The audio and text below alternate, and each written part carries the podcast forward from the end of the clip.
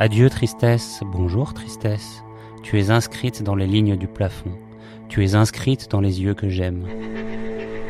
Tu n'es pas tout à fait la misère, car les lèvres les plus pauvres te dénoncent par un sourire. Bonjour tristesse. Amour des corps aimables, puissance de l'amour dont l'amabilité surgit comme un monstre sans corps. Tête désappointée, tristesse, beau visage. La lecture de ce poème de Paul Éluard, à peine défiguré, fait danser dans nos têtes les couleurs chatoyantes et sensuelles du soleil de la côte d'Azur, à l'heure où la jeune fille, dépeinte par Sagan, naît à sa féminité. Ça, c'est pour l'image projetée du poème avant d'avoir vu le film. The sadness, la tristesse. Dans le poème, on entreverra désormais le visage entièrement fondu d'un cuistot sur lequel on a renversé une friteuse en ébullition, des centaines de coups de couteau à la jugulaire, plus rapides qu'un poinçon de machine à coudre, des coups de batte de baseball sur la tête d'un jeune homme qui en redemande encore, des testicules broyés au fil barbelé, et du sang, du sang, du sang, encore du sang qui jaillit des corps poignardés, éventrés, dévorés. Vous l'aurez compris, le film de Rob Jabaz, qui signe son premier long métrage, n'est pas à mettre devant tous les yeux. Alors, que voir dans le reflet de ses larmes La fin d'un monde La fin du monde L'humanité qui touche à sa fin? N'y a-t-il vraiment rien à sauver? Pas même l'amour? Comment s'appelait euh, déjà le poème de Paul Éluard? Ah oui, à peine défiguré. Bienvenue dans Dissected. Kat, joué par Regina Lay, et Jim, joué par Beran Zhu, sont un jeune couple ordinaire vivant à Taïwan dans leur petit appartement de Taipei. Sur les réseaux sociaux bruisse la rumeur d'une pandémie inédite à laquelle personne ne prête vraiment attention. Et euh, Jim euh, dépose Kat au métro pour qu'elle se rende à son travail. En chemin, ils assistent à une étrange scène sanglante sur le bord de la route et ce n'est que l'infime signe annonciateur du ravage qui va suivre pendant une heure et demie.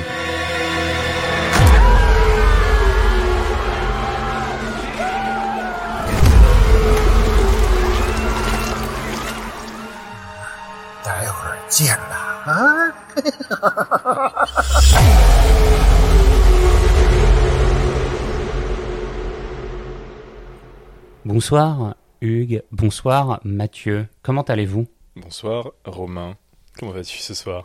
Ça va super. Ça va très bien.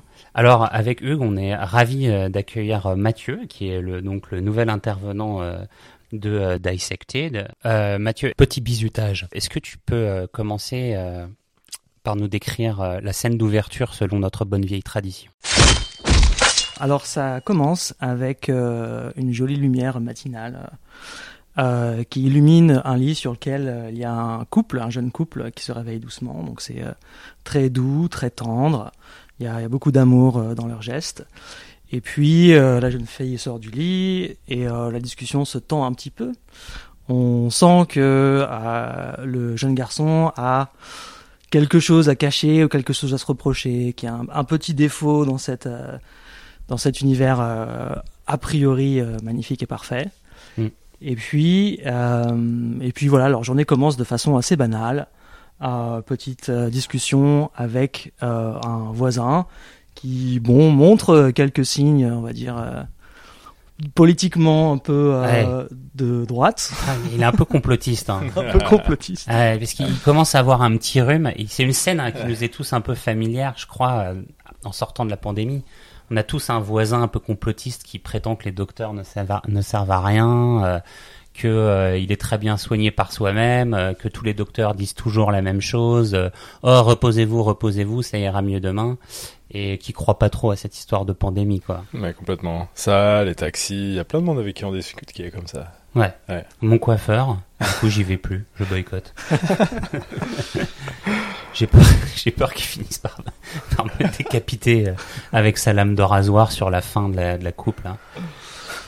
Euh, et donc voilà, et donc euh, assez proche de la fin, assez proche de la scène de fin, on voit sur le toit éloigné euh, une une grand-mère, une vieille, et puis elle se elle se retourne et on découvre un sourire qui fait extrêmement peur. Elle fait un peu penser à la, à la vieille dans It Follows, c'était la, la, la, la vieille tar- tarée en, en blanc là, qui a une espèce de bandage autour de la jambe et qui marche en direction euh, de la jeune fille en- qui est en classe et qui la voit arriver par la- le jardin du campus. Donc vous vous en souvenez? Ah mais oui oui oui oui oui je vois bien ouais.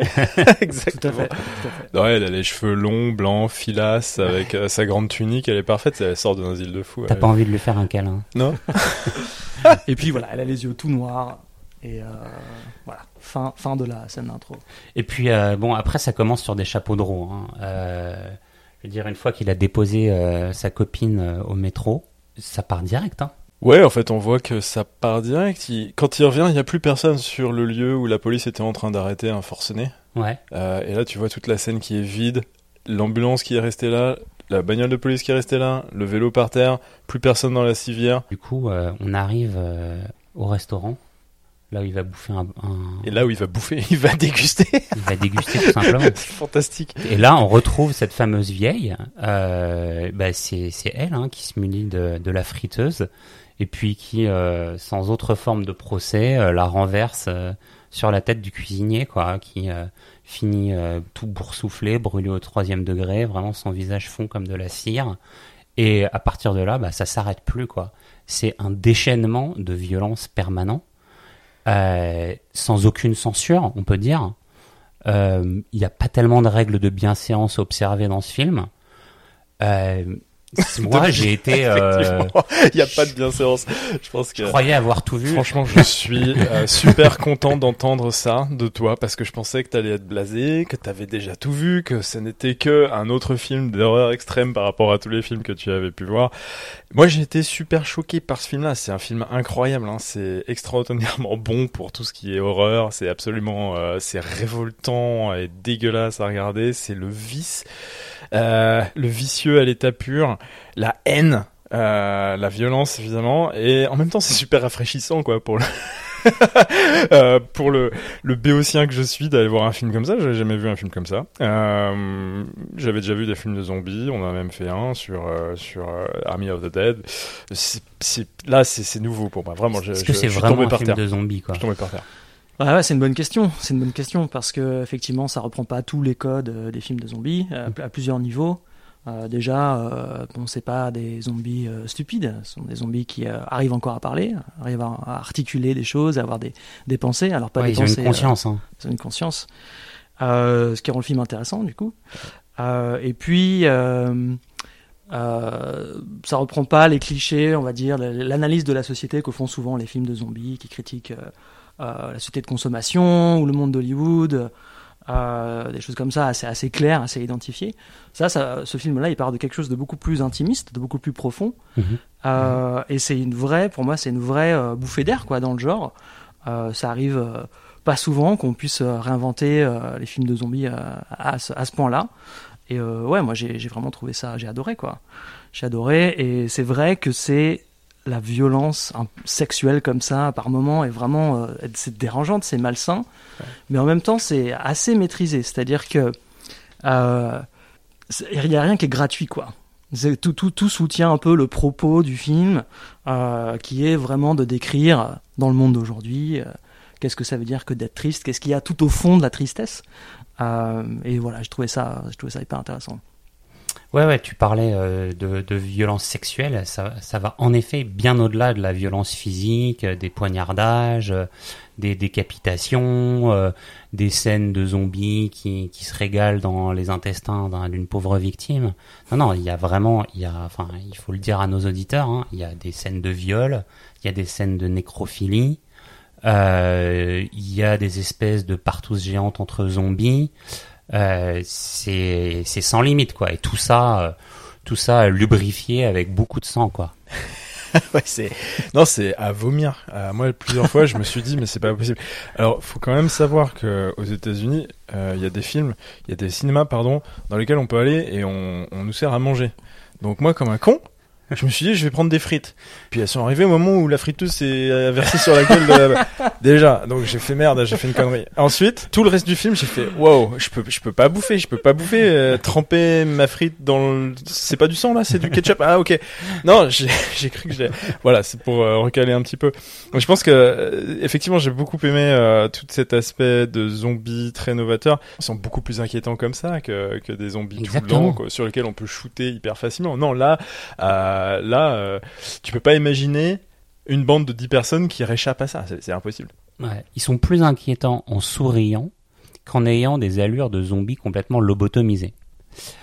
Et, c'est vrai qu'ils sont très souriants, ces zombies. Alors, le titre du film, c'est la tristesse. Du coup, on en revient un peu à, la question que tu posais. Euh, Mathieu, c'est est-ce qu'il y a vraiment de la tristesse dans ce film quoi? Moi, j'ai pas spécialement vu de tristesse. Tous ces zombies, ils ont l'air hyper contents de ce qu'ils sont en train d'expérimenter. ils sont contents de tuer. Ils ont tous la banane. Euh, une fois qu'ils sont contaminés, euh, ils, redemandent euh, des violences. Ils demandent même à être violentés eux-mêmes. Ils éprouvent un certain plaisir là-dedans. Donc, où est la tristesse en fait quoi? Eh bien, écoute, moi, je, je trouve que justement, euh, pour les zombies qui sont importants dans le film, il y en a, il y a des personnages secondaires qu'on retrouve, euh, c'est assez bien décrit. Euh, la façon dont ils sombrent un petit peu dans la dépression, dans la tristesse. Et c'est à peu près à ce moment-là qu'ils ont tendance à choper le virus un peu plus que les autres. Ouais. Donc le, le sujet, c'est vraiment ça. C'est les gens deviennent tellement tristes que il y a un phénomène d'inversement et que quand être plus triste, ce n'est plus possible, du coup, de l'autre côté, il y a cette espèce de sourire, mhm. cette espèce de folie euh, qui s'empare de quoi. Ouais, ils ont, euh, ils ont la joie immense d'être finalement libérés de tout ce qui les retenait sur Terre et ils passent dans un état second de liberté totale qui est euh, le mal avec le mal pour le mal. Mais c'est très intéressant ce que tu dis. En fait, selon toi, c'est la tristesse qui les a contaminés, quoi. C'est ça, quoi. C'est ça. Et, euh, et c'est vrai que c'est pas évident euh, en regardant le film. On, on, se demande, enfin moi, je, je reconnais m'être demandé un peu d'où venait ce titre et pourquoi il avait choisi ce titre-là. On voit en effet une petite larme poindre sur euh, le visage des zombies au moment où ils commencent à muter. Euh, mais mais c'est tout quoi et je pense qu'en effet c'est c'est une interprétation hyper intéressante de se dire qu'en fait c'est la dépression de c'est la tristesse qui, rend les gens fous en fait et qui à un moment les pousse à se libérer de leurs pulsions enfouies pour évacuer et oublier cette tristesse quoi. Et à quel moment est-ce que ça se passe en général? Alors question ouverte. Quand est-ce que médicalement des situations comme ça vont être effectivement euh, réalisées quoi euh, À quel moment est-ce que les gens vont passer de leur frustration, de leur paranoïa, de leur sentiment de d'être victime de complot Dans la vraie vie, tu veux dire, ou dans le film? À un acte violent, à un acte de revanche euh, extrême, comme c'est le cas pour ce Wang là, le, psychopathe à la hache. Euh. Ouais, c'est vrai bah, qu'il y a, y a un, un, background un peu euh, médical au film. Hein. C'est assez bien expliqué. Euh, d'un point de vue médical euh, ce qui se passe. Euh, donc on peut vraiment se poser la question de à quel point c'est crédible. je pense qu'effectivement il y a tout un aspect du film qui est intéressant sur les maladies, les maladies qui, qui, les maladies virales, on va dire, surtout dans le contexte de, de Covid-19. Hein. Genre, est-ce qu'on est vraiment exposé à une pandémie de folie meurtrière comme ça? Est-ce que ça peut se passer? Alors, pour répondre à ça, je peux, on peut on peut penser à la rage par exemple. Est-ce que vous savez où la rage est réapparue en 2013 À New York. À Brooklyn. À Taïwan. Ah, à Taïwan. Et ouais. Et alors après d'autres maladies comme ça, vite fait. Hein, non, parce qu'on a eu Ebola à Brooklyn. Hein. Je sais pas si tu te souviens, mais il y a un docteur qui est revenu d'Afrique et qui a joué au bowling jusqu'à côté de mon bureau là. Euh... qui a décidé de se faire une petite partie de bowling avec Ebola juste avant. T'as eu les boules, c'est ça? Ouais. Euh, Alzheimer. Euh, créer, créer ce genre de, de choses chez les ah. patients, des tendances euh, je Alzheimer, je comprends pourquoi ma grand-mère a cherché à me décapiter la dernière fois. bah, tu feras un baiser de ma part la prochaine fois. Et puis, euh, et puis, il y a surtout, attends, il y a un dernier truc qui est quand même essentiel, hein. C'est Covid, Covid-19, les pandémies qui, qui nécessitent notre enfermement. Et il a été prouvé, là, encore une fois, euh, pendant toute cette pandémie, que le résultat de l'enfermement, c'est l'ennui. Et donc, une résultante de l'ennui. Le spleen. C'est une majoration des comportements agressifs. C'est ça, l'ennui, le spleen, la tristesse. Euh... Et la recherche de sentiments euh, qui vont te faire vivre plus fort. d'où une hypersexualité. Donc tout ça, finalement, c'est assez logique. Je dis pas que c'est réaliste. Je pense qu'il y a une logique dans ce film qui fait qu'on peut vraiment y croire. En tout cas, ça a clairement eu un impact sur les populations, puisqu'il y a eu une, une, vague de meurtres à New York. Donc ça retranche, ça, ça pousse un petit peu les gens dans leur... Euh, dans, bah, pas dans ce qu'ils ont de meilleur, quoi. En fait, on disait tout, on disait tout à l'heure euh, que euh, cette, euh, les, les, les, personnages contaminés dans ce film étaient très conscients, contrairement au film de zombies ordinaire. Et j'ai envie de dire, ils sont presque trop conscients, quoi. C'est-à-dire qu'ils ont complètement éliminé leur, leur inconscient, là où d'habitude se refoulent toutes les pulsions. Euh, notamment les pulsions de, de violence extrême, des, pulsions, des pulsions meurtrières qu'on peut avoir envers sa propre famille. Hein. Freud disait que la première des pulsions meurtrières c'était le parricide, mais euh, euh, aussi toutes les pulsions sexuelles, tous les tabous, tous les interdits. Euh, et là, euh, à quoi on assiste dans ce film-là? À un, non pas un refoulement, mais un défoulement complet et une libération de ces pulsions. C'est la disparition du ça qui est normalement là où sont enfouies toutes ces espèces de, de, de pulsions néfastes et, euh, et, un peu arbitrées quoi par par le surmoi. Et, et là, non, là, elles sont complètement désinhibées et passe dans le domaine conscient et complètement assumé de, de, de ces gens, quoi, qui n'ont aucune retenue, aucune retenue. C'est-à-dire, euh, bon, bah, euh, bon, je vous laisse regarder le film, hein, je vais pas rentrer dans les détails, parce que je crois qu'on en a déjà assez dit, quoi. Bah, ça va devenir un peu, un peu suspect, quoi, mais. Euh, euh, et il y a le, la nana qui perd son œil là ouais. quand elle se fait quand elle se fait contaminer. Faut, je sais bah, pas elle, elle pense qu'à bouffer en fait. Euh, ouais. Elle est en train de boulotter dans les entrailles d'un d'un docteur à terre. Mmh, ouais, c'est vrai. c'est pas si violent que ça finalement. Oh, oui, comparé au reste, c'est vrai, aime, ça passe. Elle, elle, aime la gastronomie. pas mal de, comme je disais, les, les, les zombies importants, ils sont représentatifs des, des problématiques de la société taïwanaise. Euh, on a parlé des, la, du premier zombie, qui est cette vieille dame. Bon, il y a plein de, de pauvreté euh, chez les vieux à Taïwan, ça, ça devient un problème. Euh, on a l'explosion d'un sosie du président chinois quand même. Ouais. Euh, donc voilà, quand on sait un peu le contexte politique entre Taïwan et la Chine. Au moment où les tensions euh, reprennent du galon euh, entre la, ouais, c'est ça, entre la Chine qui a des des envies impérialistes et puis voilà son petit voisin de Taïwan. Ouais, en ce moment, ça fait un peu la une de, des journaux. Donc voilà, là il y a un parti pris assez clair. Et ce qui est assez intéressant, c'est que le réalisateur de ce film n'est pas taïwanais, il est mmh. canadien. Mmh. Et il, euh, il, s'avère qu'il était à Taïwan euh, euh, au moment où il a eu l'opportunité de faire ce film. Et donc, je pense que c'était une sacrée épreuve pour lui parce qu'il parle un petit peu mandarin, mais pas très bien, donc il a dû faire énormément confiance. Et au final, la sauce prend vachement bien. Je trouve qu'il a réussi à bien exprimer ce qu'il voulait exprimer, à faire un film assez violent, assez dérangeant, mais en même temps assez fun. Il y a un côté fun. Hein. On aime bien les films d'horreur parce que bon, parfois ils vont trop loin et c'est ça qui est drôle. Ah ben, il y a clairement un effet cathartique au truc là. Hein, c'est, j'ai envie de dire, euh, de voir toute cette violence assumée sous les yeux comme ça. Et c'est vrai qu'il y a presque un côté libérateur, quoi. C'est tous les interdits sont exposés euh, ouais, sur ouais, l'écran. Ouais. Tu as, à mon avis, il y a, chez moi, j'ai eu deux effets, euh, on va dire, cathartiques. Euh, j'ai beaucoup ri parce que c'était tellement too much que tu es obligé de le prendre à la rigolade et d'aller te sortir du film pour aller dans les pas du réalisateur et dire ouais ouais mec là tu l'as vraiment bien fait. Euh, oh ça gicle bien c'est bien fait. Et puis le deuxième effet c'est euh, c'est peut-être euh, alors j'étais fatigué peut-être mais aussi il y a un tel rythme à l'origine de ce film là un tel rythme euh, émotionnel pour moi et puis de, de, violence que j'étais vraiment à fond. Et puis après le rythme c'est je pense volontairement ralenti sur les explications finales du médecin et les scènes finales qui moi m'ont endormi. Je me suis endormi. Et difficile de s'endormir devant. Mais j'étais tellement. Hein. Euh... Ben moi, étrangement, j'ai bien aimé ce, ce, ralentissement. Quoi. Il y a, on assiste notamment, à, je vais pas trop rentrer dans les détails, mais à une scène de conversation entre un contaminé et un, une personne saine, qui est un peu une scène d'explication. Euh, où il y a une barrière qui les sépare, donc qui protège la, personne saine. Et, euh, et, je trouve ça intéressant. J'avais jamais vraiment vu ça dans un dans un film de maladie virale, de grande contamination, de, zombie style, un peu rageux. Et puis, euh, je pense qu'il n'y a pas beaucoup de films d'horreur taïwanais. J'ai l'impression, euh, sans m'y connaître beaucoup, donc question ouverte, que euh, les films d'horreur asiatiques, c'est plutôt japonais, coréen. Il faudrait faire une petite enquête, je me suis pas renseigné, mais euh, euh, en tout cas, on peut dire que pour leur premier film d'horreur, ils mettent le paquet là. ils, sont, ils, sont, tranquilles pour 10 ans là. Ça, ça, ça, revient, ça, revient, à ce que disait Mathieu tout à l'heure. C'est que c'est un Canadien qui fait ça. Le, le réalisateur aurait, paraît-il, dit, je sais pas si vous avez lu le, le même interview, mais euh, qui la première euh, personne du, du crew à qui il a parlé, c'est les responsables des effets spéciaux.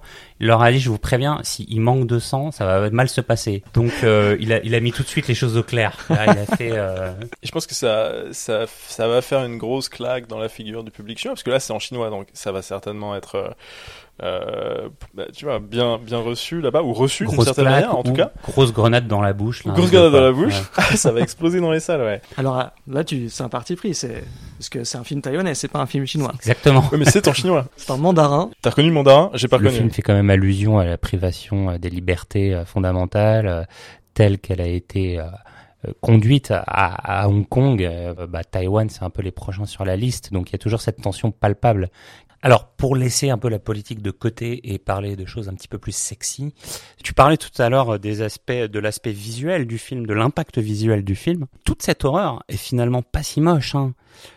Prenez la scène du métro, par exemple, qui est un peu cette scène emblématique, euh, voilà. Je, je pense un peu la scène phare du film. Enfin, pour moi, j'ai trouvé c'est une espèce de toile blanche, quoi. Une espèce de wagon immaculé, au siège blanc, en plastique blanc. Euh, tout le monde se tient bien, tout le monde se respecte, tout le monde est calme, tout le monde se tient droit, jusqu'au moment où il y a donc ce groupe de jeunes gens qui font un peu le dawa, non, sauf que eux, ils ont décidé de faire un carnage. Et là, ça devient mais une explosion de sang qui vient vraiment un peu souiller cette toile blanche comme ça mais il y a un effet contemporain abstrait quoi. On est presque dans du dripping là. Enfin c'est euh, c'est euh, tu regardes le truc tu vois le mec qui sourit au milieu satisfait de son œuvre. Tu vois tout qui dégouline les visages maculés tachetés de sang les chemisiers avec des gouttes rouges partout. Il y a il y a un côté artistique hein. Ouais, non, complètement. Euh, le côté lunettes de soleil, il y a un style énorme en fait. Moi, j'aurais, j'aurais parlé du style, du style dans la, dans la manière dont euh, l'effusion de sang est amenée, qui est euh, une chorégraphie là aussi du mec qui plante le couteau et puis du sang qui gicle, euh, des, euh, des... bon, oui, c'est dérangeant, mais je vois le côté esthétique. Enfin. C'est ouais, c'est un travail assez, c'est assez léché quoi. On sent qu'il y a beaucoup de, de précision.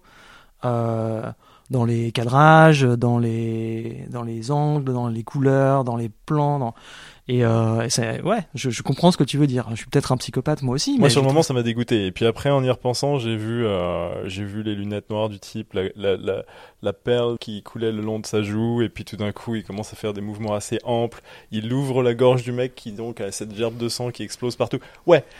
Il y a un truc à la Kill Bill, tu vois, dans ma pauvre expérience.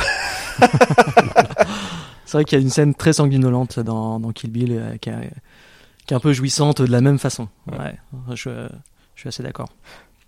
Tu parles de jouissance, mais euh, c'est un sujet qui est souvent traité dans les films d'horreur, enfin souvent, qui a déjà été traité dans les films d'horreur, c'est le mélange de la violence et du plaisir sexuel. Euh, je pense notamment euh, au film de Clive Barker que tout le monde connaît, Hellraiser, euh, dans lequel les Cénobites sont cette espèce de caste un peu venue des tréfonds de l'au-delà, qui sont censés incarner cette espèce de, de jouissance dans la douleur extrême. Euh, je pense aussi à Society de Brian Usna, euh, dans lesquels euh, une espèce de partie fine organisée se transforme en véritable carnage cannibale. C'est vrai qu'il y, y, a des films, il n'y en a pas tant que ça quand même. Je dis, enfin, le, le, film qui a un, un, peu fait la notoriété de Wes Craven, pas sa notoriété, mais dans lequel il a fait ses marques, c'est euh, La dernière maison sur la gauche. C'est quand même euh, le sujet de ce film-là, qui est très, très controversé, mais c'est euh, vraiment la violence, la violence sexuelle à son paroxysme, quoi. Sans tomber dans la pornographie. Sans tomber dans la pornographie. Là, ce qui est, Enfin, ceci dit, Wes Craven, c'était plus euh, la violence sexuelle et la vengeance qui s'ensuit. C'était plus un film sur la vengeance, je Mhm. pense. Du euh, rape and revenge, pour euh, employer le jargon du milieu. Je pense que euh, l'aspect l'aspect vengeance est assez important ici et euh, le, le sexe n'est pas montré de manière pornographique, probablement parce que ça aurait été carrément interdit, je pense, euh, à Taïwan ou en Chine. Je sais pas si tu as le droit de montrer ce genre de choses-là et ça aurait complètement restreint l'accès euh, au grand public déjà qui n'est pas très grand à mon avis qui va aller voir ce film-là. Mais euh, On a quand même vu le film lors du Brooklyn Horror Festival, qui est un festival euh, quand même bien euh, bien rodé hein, sur la violence, le gore, etc. Moi, j'avais jamais entendu ça dans un festival de films d'horreur. L'organisateur qui vient prévenir l'audience, qui vient faire sa micro-alerte en nous disant Je vous préviens, c'est un film extrêmement violent que vous allez voir, donc si vous voulez quitter la salle, faites-le maintenant. Bon, il a quand même rajouté après, en même temps, vous êtes venu pour ça. Hein. je suis le seul abruti qui était pas là au début et qui a acheté ma barquette de frites. J'espère que la digestion s'est bien passée. Je vous propose d'attaquer avec les trois F. Fear, Fun, Fail. Mon Fear Factor, alors c'est pas un film qui fait très peur au sens où il n'y a pas énormément de jumpscares, euh, de choses comme ça, mais il y a quand même un moment très flippant où il y a un des personnages principaux qui subit euh, une transformation, dont, je ne vais pas parler. Euh, et c'est assez bien monté, en fait, il y a un objet qui flotte et qui, se, donc, et qui est utilisé par la caméra comme une métaphore d'un cadavre qui flotte, euh, plus ou moins démoniaque, c'est assez étrange et en même Ouais. temps, euh, pour, chez moi ça a assez bien fonctionné, c'était vraiment le moment un peu flippant. Donc le, le moment euh, voilà qui m'a le plus marqué, c'est le moment où la vieille arrive, euh, fiche cette barquette de frites sur la figure. Et là, ce qui se passe, contrairement, et là, figure de style, Traumatisé par ces frites. Ah non mais Il Euh, ne bouffera plus jamais de frites de sa Exactement, vie. c'est terrible. Mais non, mais ce qui était génial, c'est qu'après, au lieu d'avoir la réaction d'un type qui hurle sous l'horreur, qui se prend la tête, qui bouge, qui se met par terre, j'en sais rien, lui, il reste stoïque. Il ouvre la bouche en grand et il fait un gros cri, mais il reste tout droit pliqué comme un i en face de la vieille qui du coup se dit oh je vais prendre mon doigt et je vais aller racler la peau et bouffer ça comme une sucette. Aïe aïe aïe. C'est presque une référence euh, à des à des classiques de l'horreur en fait. Il y Ah. a pas mal de scènes avec des plans fixes et des, des figurines en cire comme ça qui se font triturer. Euh, moi, le moment qui m'a fait le plus flipper, eh ben, en creux un peu de, toute cette violence, c'est le moment dans le métro où la jeune fille, elle se fait accoster par cette espèce de vieux type un peu suant, euh, euh, qui est dans sa routine journalière, qui prend le métro euh, et qui lui avoue qu'il la trouve très jolie. Alors au début, ça commence tout doucement, et puis après, il lui avoue qu'il la voit tous les jours dans le métro, et puis après, et il veut à tout prix savoir ce qu'elle lit, et puis comme elle ne lui répond pas vraiment, euh, il lui dit ouais, euh, il commence à s'énerver, euh, les filles de nos jours, euh, Alain, c'est pas parce que t'es jolie que t'as le droit de me parler comme ça. et puis ça monte, ça monte, ça monte, ça monte crescendo. Et j'ai envie de dire, bah c'est presque ça ce qui est plus malsain en fait. Et, et là, on, on voit vraiment la tristesse hein, qui qui se perçoit à travers ce personnage. Et, on, et là, on se dit, ça va mal se passer. Et c'est assez inquiétant. Et euh, c'est finalement cette espèce de scène banale, pleine de petits détails assez justes sur ce que c'est le harcèlement dans les transports en commun, et ben qui en creux va nous faire le plus flipper. Moi, j'ai trouvé. Le fun? Fun. Vas-y, tu veux commencer? Bon, alors, attention, petit spoiler, ce n'est pas un film très fun. Mais bon, Ouais, Euh, parfois c'est le moment les plus horribles qui font rire, les plus horribles nerveusement là, parce que t'en peux plus, faut évacuer, voilà. Donc euh, euh, tu prends de la distance et puis en plus, bon, pleurer, ce serait dommage parce que du coup tu pourrais plus voir le reste de la scène. Mais si je dois choisir un moment, hein, qui, qui m'a bien fait rigoler, bah c'est le moment où on apprend que le type qui se fait broyer les noix là par les ados sur un poteau de basket plein de fils de fer barbelé que t'avais mentionné plus tôt. Eh bien en fait il est consentant. Et là, j'ai pas pu m'empêcher de rigoler. Je crois qu'il y a la moitié de la salle qui a, qui a halluciné quand euh, on s'est rendu compte de ça. Très bon. Il y a un personnage un petit peu burlesque dans le film qui se fait casser le nez par une des filles parce qu'il les a pas aidés euh, à s'échapper euh, du métro dans lequel ils étaient poursuivis par un maniaque avec une hache. Et puis la pauvre fille, elle, qui s'est fait crever l'œil, il la traite à un moment de putain j'ai oublié de, de- Drama Queen. ah de drama queen voilà. C'est un moment la fille elle se plaint d'avoir un peu mal, tu as le mec avec son petit coton dans le nez qui lui fait ah don't be such a drama queen. Pour moi, le fun, euh, c'est le générique de fin. Euh, donc juste après une scène assez euh, touchante, hein, qui est un petit peu le miroir de la première scène, euh, où on a comme ça des plans assez doux et un petit peu de tendresse. On cut et la musique de fin c'est un énorme groupe de métal, Donc, énorme riff qui gueule et c'est un bon rappel de tout ce qu'on vient de voir en fait. Et, en musique, et- ouais. en musique et j'ai trouvé ça très chouette. J'ai cherché le nom du groupe, je n'ai pas trouvé. Euh, voilà, même dans les crédits, euh, j'ai j'ai pas réussi. Donc, euh, avis aux auditeurs, si vous euh, si vous savez de qui il s'agit, ça m'intéresse. Euh, allez, fail rapidement. Euh, alors en fail, écoute, euh, moi c'était les temps longs à la fin, là, euh, Ouais. vraiment épuisant à souffrir avec les victimes, les victimes des victimes de la maladie. Bah on est fatigué. Moi j'étais crevé et du coup les explications mortelles et longuettes du médecin, bah j'ai trouvé que c'était un petit peu sans rythme et ça m'a endormi. Alors je suis fou et psychopathe sans doute de, dans, je sais pas, mais voilà, j'ai pas supporté. Pour moi, c'est euh, le fait que à un moment, il y a un des personnages euh, principaux qui perd deux doigts euh, dans la bagarre et euh, bah, il se met un bout de plastique, un bout de pansement dessus et, euh, et puis il continue comme si de rien n'était. Et je commence à en avoir marre en fait des films où les gens perdent des bras, euh, des pieds, des doigts et puis hop, qui se mettent euh, un pauvre pansement et qui continuent comme si de rien n'était. Moi, j'aimerais bien que voilà, euh, ce soit un vrai euh, atout narratif qu'il y ait cette blessure-là plutôt que d'avoir un, un vieux bout de gaffeur juste pour rater le sang quoi. Autant que ça serve. Ça arrive souvent dans les films et ça, ça, me- ça commence, ça, me- gonfle un petit peu. Donc euh, pour moi c'est le fait. Ouais, moi le fail c'est euh, l'explication médicale euh, que soi-disant des origines du virus de la rage qui expliquerait ceci. Je pense qu'ils auraient dû laisser beaucoup plus de flou autour de ça. Enfin, je veux dire, c'est un peu comme dans Star Wars quand ils expliquent la source scientifique de la force. On n'a pas besoin de le savoir. Enfin, c'est censé être quelque chose de symbolique. Et en- surtout si ton film t'appelle la tristesse en plus. Enfin, il y avait vraiment pas besoin de ça. Moi, j'ai trouvé quoi. Alors, quote, favorite quote. Euh, Petite interlude musicale. Métal. bon bah vas-y si t'en as une. Donc euh, rapport au, au fail où donc il y a un des personnages euh, qui, qui perd deux doigts. euh, le zombie qui coupe les doigts lui dit ne t'inquiète pas, je vais bien m'occuper de ta copine. J'ai trouvé ça assez Oui, marrant. parce qu'on comprend au début du film que le voisin, on pince un petit peu pour sa copine euh, sans, sans vraiment le, sans vraiment le dire. Euh, quant à moi, écoute, euh, ce, ce- ce personnage avec les lunettes de soleil qui finit après une dizaine de kills au couteau par se faire euh, plaquer à terre par deux trois personnes qui restent euh, valides et euh, qui là commence à exulter d'un rire démoniaque et à dire qu'il a finalement battu le record du, des meurtres à l'arme blanche dans un, dans un wagon, ou des meurtres à l'arme blanche, je sais pas.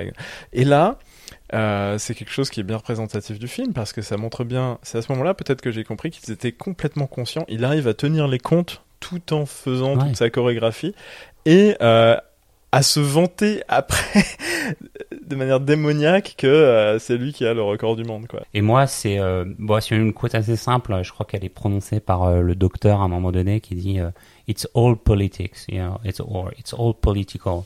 En disant, euh, tu sais, il y a quand même cette espèce de, de fond politique à la chose, alors que tout le monde est en train de crever. On peut y voir soit une dénonciation euh, des complotistes qui euh, nient euh, l'existence de la pandémie alors qu'elle se déroule sous leurs yeux, ou alors euh, une dénonciation du politique qui tente de s'approprier euh, la pandémie ou de blâmer euh, les puissances étrangères euh, pour euh, conserver une partie de son électorat, enfin tout cela à des fins euh, politiques. Allez, rapidement, euh, une note sur l'échelle de la peur. Je lui mets un 9 parce que, euh, franchement, euh, ça m'a bien fait flipper quand même. Euh, J'avais du mal à garder les yeux devant l'écran. Sur l'échelle de la peur, moi je mettrais un peu moins. Je pense que je serais aux alentours de 7. Je pense qu'il y a des scènes qui font peur, mais c'est pas forcément au cœur de ce qui fait l'intérêt du film. Ouais, moi je, je mettrais seulement 8, hein, euh, faisant la moyenne des deux. J'appelle notre audience à faire un film d'horreur sur l'État islamique qui montre une qui montre l'horreur dans sa dans, dans sa dans son réalisme total avec des gens qui doivent pas être loin de se comporter comme ces zombies là de temps en temps et avec euh, des scènes de rue qui doivent être assez similaires aussi.